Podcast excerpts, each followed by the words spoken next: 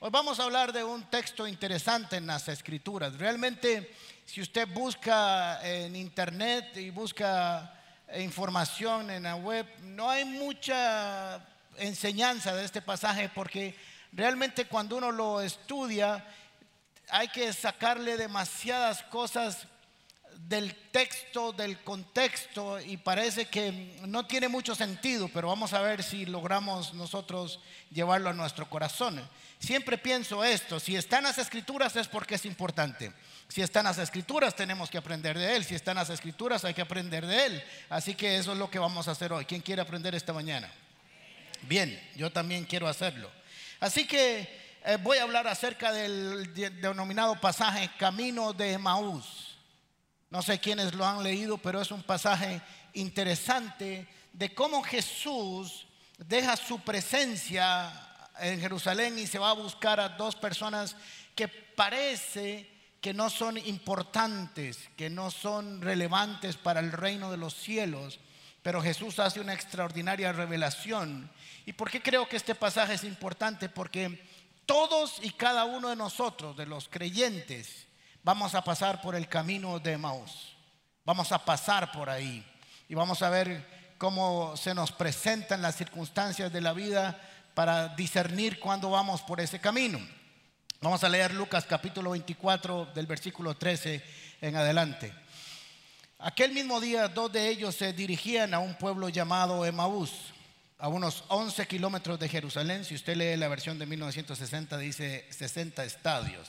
Es como debe estar el estadio lleno ahora en este momento porque la iglesia está vacía. Bien, iban conversando sobre todo lo que había acontecido. Sucedió que mientras hablaban y discutían, Jesús mismo se acercó y comenzó a caminar con ellos. Miren qué, belleza. Pero no lo reconocieron, pues sus ojos estaban velados. ¿Qué vienen discutiendo por el camino? les preguntó. Se detuvieron cabizbajos y uno de ellos, llamado Cleofas, le dijo, ¿eres tú el único peregrino en Jerusalén que no se ha enterado de todo lo que ha pasado recientemente?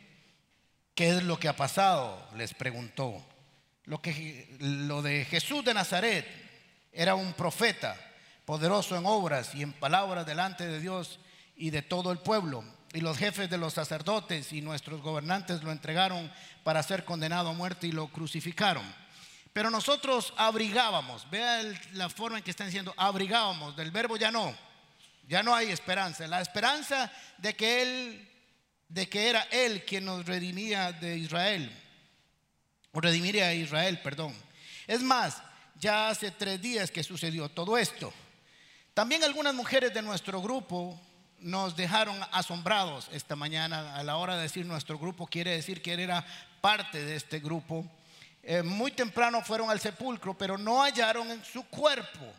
Cuando volvieron nos contaron los que le habían aparecido unos ángeles quienes les dijeron que él está vivo. Algunos de nuestros compañeros fueron después al sepulcro y lo encontraron tal y como habían dicho las mujeres, pero a él no lo vieron. Ahora aquí viene la intervención poderosa de Jesús. Qué torpes son ustedes, les dijo. Qué tardos de corazón para creer todo lo que han dicho los profetas.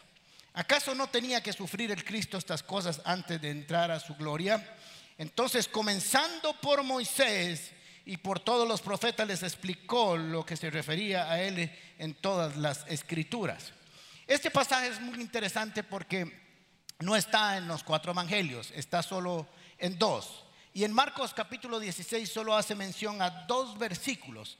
Así que Lucas es muy extenso y nos da detalles interesantes de lo cual tenemos que aprender. Ahora una gotita del saber. Algunos teólogos creen que el escritor o el otro, dice que iba Cleofas y otro, era Lucas y que estaba usando una forma de escribir como Juan en el Evangelio que habla del amado y nunca dice de mí. Así que cuando habla del otro, no quería hablar específicamente de él y hacer una referencia a yo era el que estaba ahí, porque está muy detallado las cosas y cómo se describen elementos importantes que solo alguien que pudo haber estado ahí lo hubiera hecho. Pero esto es lo que dicen algunos, por si acaso cuando usted estudia se da cuenta. Ahora, estos dos discípulos, dice el mismo día. ¿Cuál mismo día? El mismo día de la resurrección, el domingo de resurrección, el mismo día que Jesús resucitó. Por eso él dice, y nos contaron y vimos, ahí estaba él. Así que ese mismo día, y póngale atención al relato bíblico, ellos decidieron volverse a su casa, devolverse, regresar a casa. Ese mismo día que todo sucedió, ellos se iban de regreso a su casa. Esto es muy importante y ahora lo vamos a ver. Dice dos discípulos. Esto quiere decir que ellos conocían a Jesús, que ellos estuvieron con Jesús, que ellos lo vieron enseñar posiblemente, que ellos lo vieron hacer milagros, que ellos estuvieron en sus enseñanzas, que ellos lo vieron en el juicio, que ellos lo vieron crucificado. Todavía no lo habían visto resucitado, era lo que les faltaba y es donde está la piedra en el zapato de este texto, pero lo habían visto, o sea, lo conocían y era parte del grupo. Por la narrativa dice, fueron y nos contaron y nos dijeron. Pero cómo van de regreso estos hombres es muy importante. Cómo van de vuelta a casa es muy importante. Dice que iban tristes, confundidos, defraudados. ¿Por qué? Porque no lo habían visto. Ahora vamos a ver cómo ellos tenían información de lo que había sucedido, pero no la habían digerido, no había sido procesada por ellos. Así que van de camino a la casa, a su casa, a Emaús, y van discutiendo. Pero es que nosotros creíamos, pero es que parecía que era el Mesías, pero es que todo indicaba que él era la forma en que enseñaba y los milagros que hacía y cómo hacía. Y iban discutiendo, iban hablando, iban haciéndose preguntas, porque lo que había sucedido era que las circunstancias de sus ojos, las circunstancias de lo acontecido habían modificado lo que ellos estaban y habían creído hasta el domingo. Esto quiere decir que nosotros podemos ser eh, eh, influenciados por las circunstancias para que algo que creíamos en algún momento dejemos de creerlo. Habían estado gozosos hasta el momento, parece, de la información de lo que Jesús había hecho, pero como no lo pudieron ver, todo se cayó. Ahora, si ustedes se dan cuenta, y ahora se los voy a decir, fueron precisos en lo que Jesús había hecho. Así que van a caminando, van discutiendo, así que aparece Jesús en el camino y les pregunta, ¿qué son estas cosas que ustedes discuten mientras caminan? Cuénteme, ¿qué, están hablando? Quiero yo saber qué está pasando. Es interesante porque cuando nosotros estamos confundidos, defraudados, tristes, ah, desilusionados, cabizbajos, Jesús puede aparecer en nuestras vidas y no nos damos cuenta porque estamos tan enfocados en las circunstancias, estamos tan inmersos en el aspecto negativo de lo que acabamos de vivir que Jesús aparece y no nos damos cuenta. Ahora es interesante que hay que hacernos varias preguntas aquí. Dice que le fueron velados los ojos. Ahora, algunos creen que hubo una acción de Jesucristo específicamente, intencionalmente para que no lo vieran. Pero otros lo que creen es que su condición, su estado de fe, su estado emocional les impedía verlo. Su fe, lo que estaba en su corazón, no lo podían ver porque estaban inmersos, eh, hundidos en lo más profundo de su dolor. Por eso no sé si usted puede identificarse con esto cuando hemos pasado por momentos difíciles y angustiosos en la vida. Todo lo que brillaba del Evangelio de pronto se vuelve opaco. ¿A quién le ha pasado? Sí, sí, creemos muchas cosas y estamos seguros de que Dios ha hecho maravillas y que es el profeta, etcétera, pero sucede algo que nos da una información diferente y esa información exterior sensorial, modifica la convicción. Así que le dice Jesús, a ver, cuénteme ¿qué, qué, están hablando. Y se puso ahí a chorear con ellos ahí el camino. Dos horas y media posiblemente son 11 kilómetros a 5.6 kilómetros por hora, más o menos dos horas y media en los caminos de esa región. Ahí van hablando. Pero miren la forma en que ellos se vuelven a Jesús, porque esta información de Lucas es muy importante. Pues no de Lucas, del Espíritu Santo que quiso que nosotros la tuviéramos. Se detuvieron y con el semblante triste. O sea, estaban, que sabios, ¿verdad? Que somos todos, tristes. Y respondiendo uno de ellos, que se llamaba Cleofas, le dijo, eres el único forastero que no sabe lo que pasó en Jerusalén con el profeta, con el Mesías. Entonces le dijo Jesús, fíjate que no, que yo no sé. Contame, ¿y dónde estabas? Estaba en la tumba hace tres días, pero no le podía decir eso. ¿Ok? Así que le dijo, eh, cuénteme un poco, ¿qué es lo que ha pasado? Ahora miren qué interesante porque ellos tenían la información correcta. Recuerden que no es lo mismo tener información a tener fe. Son dos cosas totalmente diferentes. Así que llegaron y le dijeron, pues ¿qué, qué pasó? Dice Jesús, cuéntenme. Y le cuentan quién era Jesús, a Jesús, ¿verdad? y dice, era el profeta, era un profeta, era el profeta esperado. Era poderoso en palabras y poderoso en obras.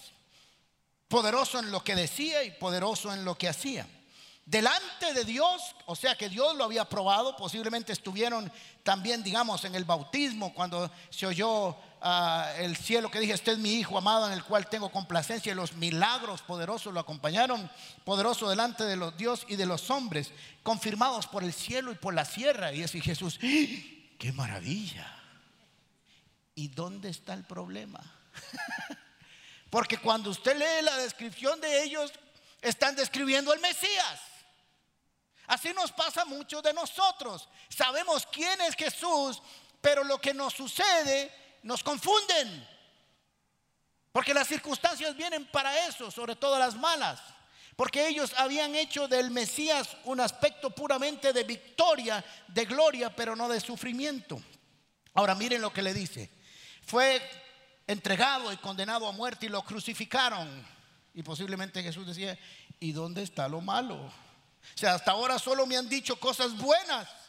Es, de eso se trataba. Ese era, eso era lo que hacía el Mesías. Eso era lo que tenía que pasar. Pero nosotros abrigábamos, del verbo ya no, como dicen los carajillos. O sea, ya no. La esperanza de que era Él quien redimiría a Israel. Y esto hace tres días. Fíjate, fíjate, fíjate. ¿Qué quiere decir con esto hace tres días? Es que los israelitas, los hebreos creían que después del tercer día ya el cuerpo entraba en descomposición y no había nada que hacer.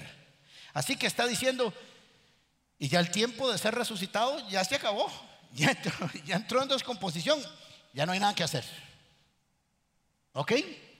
Miren qué interesante porque nosotros manejamos la información correcta pero el procesamiento de ella cuando pasa por las emociones y por el intelecto, pero no llega al corazón, produce tristeza. O más bien produce confusión, porque tenemos una información de que esto debería suceder, pero está sucediendo esto. Y cuando estas cosas no, se unen, entramos en, eh, tristeza.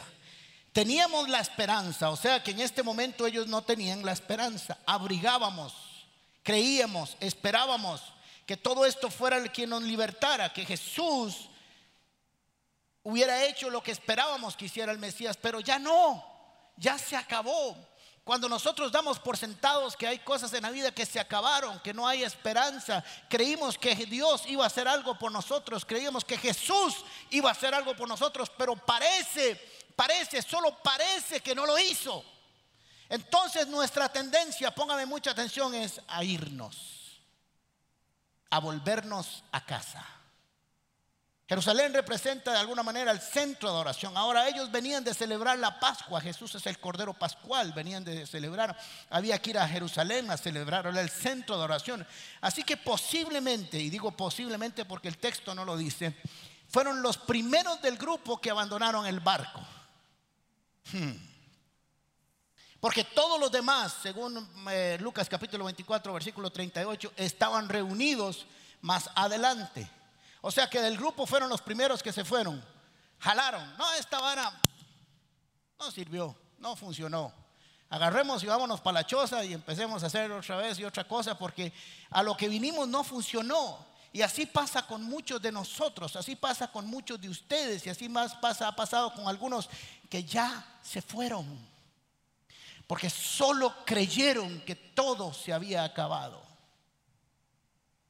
Porque la información del exterior fue modificando la información que debía estar en el corazón.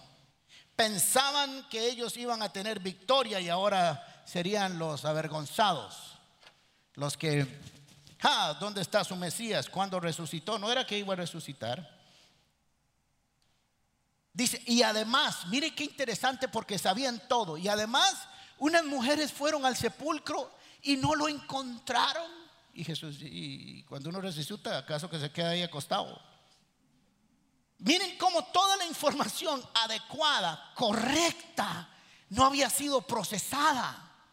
Y es que nosotros tenemos que entender que las escrituras son para ser procesadas bajo la dirección y la unción del Espíritu Santo y no a través de las circunstancias. Y muchos de los problemas que tenemos como iglesia y como cristianos es que hacemos interpretaciones de las escrituras a través de las circunstancias y no las circunstancias a través de las escrituras. Para que las modifiquen. La fe no niega la realidad, pero la transforma cuando ingresa a la aplicación de las escrituras. Fíjate que fueron y encontraron las mujeres y, viera qué interesante, encontraron un ángel que dijo, no está aquí, está resucitado. Y, y para peores no les creímos, porque creímos que se habían asustado, pero cuando llegaron, de verdad no estaba. Y Jesús, ¿y dónde está lo malo? Todo lo que habían dicho era lo que decían las escrituras que iba a suceder. Pero algo les cambió. Pero cuando llegaron al sepulcro, no lo vimos. O sea, todo había coincidido en el plan de Dios, pero no pudieron verlo. ¿Y quién les dijo que tenían que verlo? Solo tenían que creerlo. Si todo había coincidido, no se trataba de eso. Por eso cuando nos llevamos un golpe, nuestro entendimiento es nublado es oscurecido por el dolor, por la tristeza, por la desesperanza. El camino de Maús es el camino de la desesperanza que en un encuentro con Jesús se convierte en esperanza. La condición emocional cierra nuestros ojos y nuestros entendimientos. Jesús estaba hablando con ellos y estaban tan metidos en que ya no había resucitado que no pudieron verlo, porque cuando usted decide que Jesús no resucitó, no lo verá nunca. Nunca. Así que las circunstancias estaban hablando más fuerte que los profetas. Tiramos la, toalla muy rápidamente. Y estos hombres tiraron la toalla a través de la tristeza, de la decepción. Ahora miren lo que les dijo Jesús en versículo 25, versículo 25 del texto que estábamos leyendo. Qué torpes son ustedes, les dijo. Ahora yo no me imagino a un forastero regañándolos porque yo le hubiera dicho, hey, ¿qué le pasa, mae, usted? Porque me estoy regañando. Claro, ellos no sabían que era Jesús. Pero en las palabras en griego no son tan fuertes como está traducido. La palabra se puede aplicar como, oh tontitos, con cariño. Como cuando le dice uno a un bebé, oh tontito, porque dice una caballada, pero uno no le dice caballo. Uno le dice tontito, con cariño tardos de corazón, o sea, lentos para procesar la información. Ahora miren qué interesante porque no les está diciendo poco inteligentes, no está hablando de intelecto, no le está diciendo ustedes son poco inteligentes, les está diciendo tardos de corazón, tardos para bajar la información a la fe, a, a, creer, a dimensionarla, a ponerla en obra, a creer lo que los eh, profetas han dicho, a tomar la información, no la errónea, sino la adecuada, según las promesas de Dios tardos, lentos. Y es que nosotros podemos pasar 20 años viniendo a la iglesia y no haber entendido casi nada. Tener toda la información como ellos, poderoso en palabra, era profeta, hicieron una descripción de todo lo que decía las escrituras, el Antiguo Testamento, describieron todo, absolutamente todo, sabían que la tumba estaba vacía y todo, pero ¿y qué hago con eso? De nada les sirvió porque igual no tenían esperanza. ¿Por qué? Porque la resurrección es esperanza. Cuando hay resurrección hay esperanza y cuando no hay resurrección no hay esperanza. Así que por eso no tenían esperanza porque para ellos no había resucitado. Usted puede tener toda la información del mundo por años, que si no hay esperanza, de la realidad de que Cristo resucitó en usted, no hay procesamiento de datos espirituales. Así que no les dijo torpes intelectuales, ni de mente, sino de corazón. Así que miren lo que empezó a hacer. En su tardanza, en el deseo de aplicar, se regresaron a casa. No fueron lo suficientemente constantes ni luchadores para hacer lo que había que hacer para creer. Los otros discípulos sí se habían quedado en Jerusalén. El otro parte del grupo sí estaban allá. De hecho, es interesante porque Jesús, después de estar con ellos, se devuelve y se revela a ellos de manera diferente. Así le dice, miren, ustedes deben de entender que Jesús tenía que padecer no se preocupen por el padecimiento, porque la gloria de Jesús vendría en su sufrimiento. Sin sufrimiento, sin ser el Cordero Pascual, sin ir a la cruz, sin ser rechazado, sin ser traicionado, no había gloria. Entienda, ¿por qué se preocupan por el sufrimiento de Jesús? Están aplicando mal lo que han aprendido. Se quedaron con la gloria y no con el peso y con el pago para llegar a la gloria. Entonces, comenzando desde Moisés y los profetas, comenzó a explicarles. ¿Por qué de nuevo? ¿Por qué de nuevo? Porque no habían entendido. Así que les iba a revelar que todo lo que había sucedido coincidía con Moisés y los profetas, para que ellos lograran ubicar su fe, para que tomaran esperanza, para que viniera la revelación correcta desde el principio. Ahora imagínense qué estudio bíblico más increíble, qué es congreso, qué seminario, dos horas y media o dos horas caminando a la par del maestro, revelando lo que decía Moisés y los profetas acerca de él. Era la palabra viva, la palabra viva, Jesús, el verbo hecho carne, explicándose a sí mismo a través del camino de Emaús. No pudieron ver que la manifestación de la gloria del Antiguo Testamento caminaba a su lado. Eso sucede muchas veces en nuestras vidas porque nos quedamos con parte solo de las escrituras, pero no con todo. Por eso tiene que conocer, usted tiene que conocer, usted tiene que conocer, usted tiene que conocer las escrituras para que no les pase lo de estos dos del camino de Maús que teniendo información no la aplicaron correctamente y decidieron bajarse del bus e irse para la casa. Estaban tan, tan cerca de poder ver a Jesús. De hecho, si se hubieran quedado en Jerusalén, lo hubieran visto. Pero representa que Jesús conoce el corazón de las personas y si tiene que ir a buscar dos personas que van de vuelta, irá por ellos. Por eso usted y yo estamos aquí. Porque si tiene que devolverse por uno o por dos, lo hará. Y si tiene que volvernos a explicar todo otra vez, también lo hará. Qué maravilloso, ¿ah? Así que Jesús les comienza a explicar. Y yo quiero decirles que, ¿se acuerdan cuando Jesús estaba muriendo en la cruz y dice, consumado es y el velo se rasga de arriba hacia abajo? Lo que queda detrás de ese velo, por si acaso nunca se había dado cuenta, lo que se ve detrás de ese velo es a Cristo mismo.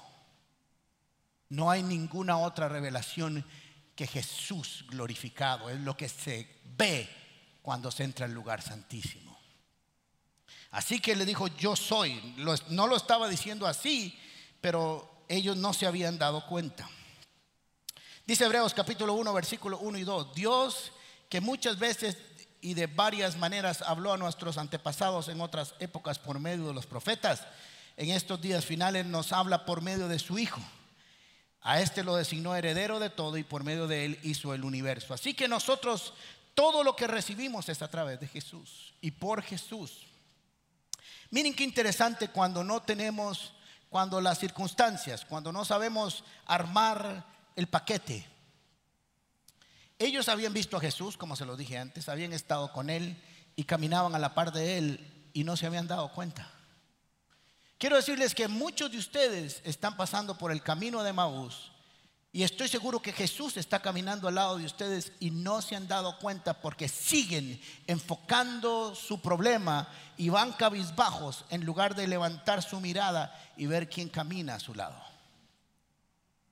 Por eso se sienten solos, se sienten tristes. Porque todavía no pueden percibir que Jesús ha venido a buscarlos.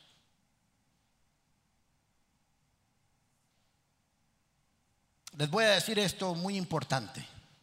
Esto les va a volar la jupa. Usted puede tener y estar intelectual y académicamente informado de toda la Biblia, se lo voy a repetir.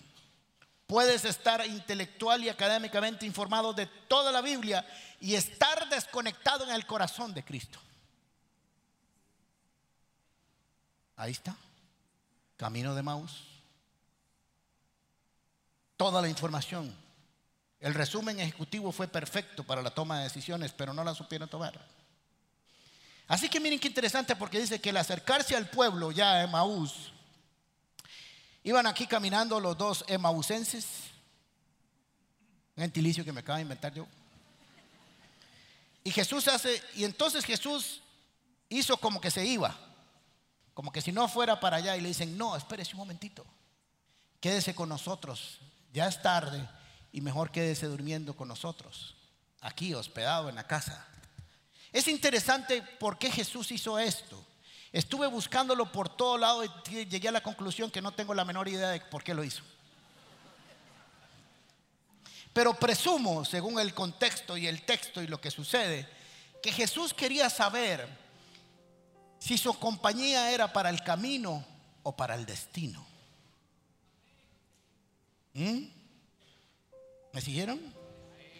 Si quería saber si solo la palabra, la revelación extraordinaria era solo para caminar con ella y apenas era el momento de irse que se fuera. Pero ellos dijeron, nombres, ¿cómo se puede ir? Jamás. Al final dicen ellos cuando se dieron cuenta que era Jesús, no ardía nuestro corazón cuando hablaba. Es que cuando la palabra llega al corazón arde. Jesús quería saber si la palabra de Dios fue dejada solo para la iglesia o fuera para ser llevada a la casa. Si la palabra de Dios era solo para el estudio bíblico o también es llevada al hogar. Así que le dijeron, no te vayas. Interesante la prueba que Jesús les hizo. Solo se apartó y le dijeron, no te vayas, venga.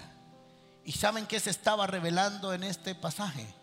Apocalipsis capítulo 3, versículo 20 dice, mira, yo estoy a la puerta y llamo, si alguno oye mi voz y abre la puerta, entraré y cenaré con él y él conmigo. Y ellos después de recibir la palabra, abrieron la puerta de su casa. Se llevaron a Jesús para la casa. Yo espero que después de esta enseñanza usted no deje a Jesús aquí en el parqueo o lo baje ahí en la rotonda, sino que se lo lleve para su casa y reciba la revelación que ellos recibieron.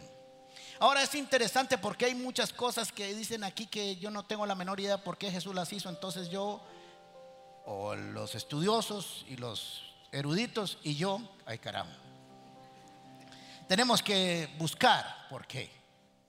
Dice, estaba, se sentó a la mesa, pero dice que hizo la bendición, como hoy vamos a celebrar la cena del Señor. Pero a él no le tocaba hacerlo porque él no era el dueño de la casa. La bendición de la comida la hacía el dueño de la casa, el señor de la casa. Pero vemos que él fue invitado y él, él es el que parte el pan. Y dice que en lo que partió el pan, se le cayeron sus, vendas y vieron que era Jesús y Jesús hizo así y se fue. ¿Por qué hizo eso? Tampoco tengo la menor idea.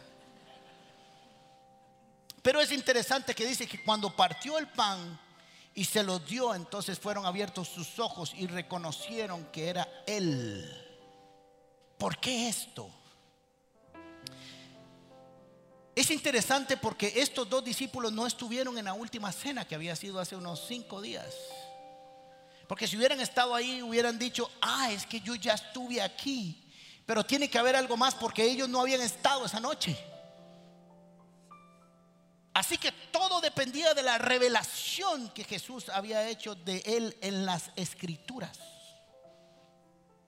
Así que suponemos que pueden suceder varias cosas, no independientes, pero juntas.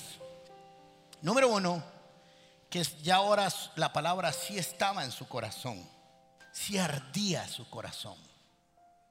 Cuando él parte el pan, según algunos, Jesús se presentó con un tipo de capucha o algo para tapar su rostro para que no lo identificaran y se lo quitó a la hora de la oración y ellos pudieron verlo. Esto puede ser uno. No podemos dejar por alto que ya había en ellos el corazón de creer, de obedecer posiblemente. Lo segundo es que cuando tomó el pan y lo partió, ellos vieron sus heridas en sus manos. Ahora volvamos al texto a ver si estoy equivocado. Su problema había sido que fue cuando fueron a la tumba, no lo vieron resucitado. Ahora lo habían visto. Lo que le faltaba completar a su fe, después de entender las escrituras, les fue revelado, no antes, hasta que entendieron. Nosotros a veces queremos la revelación sin el entendimiento sin el conocimiento. Así que Jesús se les reveló porque era lo que ellos necesitaban ver. Y dijeron, es el maestro y desapareció. ¿Por qué desapareció? Porque cuando viene la revelación de Jesús, usted ya no necesita verlo. Porque los justos caminamos por vista, eh, por fe y no por vista. Así que ya no era necesario estar ahí porque no importa si no lo verían, nunca más estarían seguros a través de la revelación que tuvieron que Jesús había resucitado. E inmediatamente regresaron a Jerusalén. Cinco horas, dos horas y media de regreso, estando una hora con Jesús para cenar. Y dijeron, esto hay que contárselo a todo el mundo porque no hay nadie, creo yo, en este planeta que haya tenido un encuentro con Jesús, con el Jesús resucitado, que no tenga que contárselo a alguien. No creo que nadie que haya sentado a la mesa con Jesús se quede callado el resto de su vida. Así que dijeron, tenemos que ir a contarle a todos. Y se devolvieron otras dos horas y media. Y cuando llegaron, llegaron y dijeron, Pedro y Juan y Jacobo, lo vimos resucitado. Resucitó y le dijeron, ah, ahora estuvo aquí hace como una hora. Llegaron tarde. Es interesante porque cuando a los discípulos se les reveló Jesús de manera diferente y se les presentó de una vez y después les explicó lo que les había explicado a ellos, cada uno según sus circunstancias de la fe. Así que no haga de la revelación de otro una doctrina para los demás. Solo deje que Jesús se le revele a usted en el tiempo y en el momento adecuado. Ahora Jesús sabía que él tenía que irse porque Juan capítulo 16 versículos 7 y 8 dice, pero les digo esta verdad les conviene que me vaya porque si no lo hago, el consolador no vendrá a ustedes. En cambio, si me voy, se los enviaré a ustedes y cuando Él venga convencerá al mundo de su error en cuanto al pecado, la justicia y juicio. Por eso Jesús tenía que irse. El resto de la enseñanza estaría a cargo del Espíritu Santo. Camino de Maús. Los del camino de Maús ¿Saben que Jesús es el profeta que hace señales de palabra y milagros? Y conocen las circunstancias de su muerte, pero todavía no han procesado la información. La gente del camino de Maús son lentos para bajar la información al corazón. Necesitan tocar y ver. No es suficiente con la información de los profetas y de las escrituras. No pueden creer porque su corazón está nublado por las circunstancias. Los del camino de Maús son aquellos que si logran al final e invitan a Jesús a su casa, a través de la revelación de la palabra y de la presencia de Jesús, entenderán que hay que ir a compartir el mensaje al mundo entero. Los del camino de Maús son los que salen sin esperanza y vuelven a Cristo con esperanza. Son aquellos que se dieron la oportunidad de ser enseñados por su Espíritu aún en medio de su dolor y su desesperanza, para que conociendo al Jesús de las Escrituras puedan ser restaurados en su relación con Dios. Cierre por favor sus ojos un momento. No sé por qué camino vas. No sé si vas por el camino de Maús, porque las circunstancias, porque los momentos difíciles, porque una noticia, porque un acontecimiento modificó lo que creías. Aún teniendo la información completa de las escrituras, aún habiendo tenido señales de que no ibas solo en el camino, aún así decidiste devolverte. Vuélvete hoy. Escucha a Jesús, su palabra, su compañía y no vuelvas a Emaús. Devuélvete a Jerusalén para adorar al Señor y para contar que por fe lo has visto resucitado, que lo viste caminar a tu lado, que extendió su mano sobre ti, que partió el pan y comiste de sus manos y le pudiste ver y entendiste lo que Jesús había hecho por ti. Abre tu corazón a Jesús esta mañana. Dile, Señor Jesús, abro mi corazón a ti. Los hombres de Mabús no dejaron que te fueras y siguieras tu camino, sino que te dieron quédate esta noche y se cumplió lo de Apocalipsis capítulo 3 versículo 20 y tú entraste a su casa invitados por ellos y cenaste con ellos y partiste el pan y sus ojos fueron abiertos. Hoy Jesús, abro mi corazón a ti. Te recibo como Señor, Salvador, Salvador, el Mesías, el Cordero de Dios, cuya sangre limpia mi pecado. Señor, voy por el camino de Maús. Necesito encontrarme contigo. Necesito que me ayudes no quiero ser tardo para entender. Hoy mismo quiero tomar mi decisión de creer que tú eres el Cordero de Dios que quita el pecado del mundo. Gracias por acompañarnos en Comunidad Paz. Te invitamos a compartir este mensaje y no olvides suscribirte a nuestro canal de YouTube. También puedes seguirnos en todas nuestras redes sociales como Gente Paz o en nuestro sitio web paz.cr.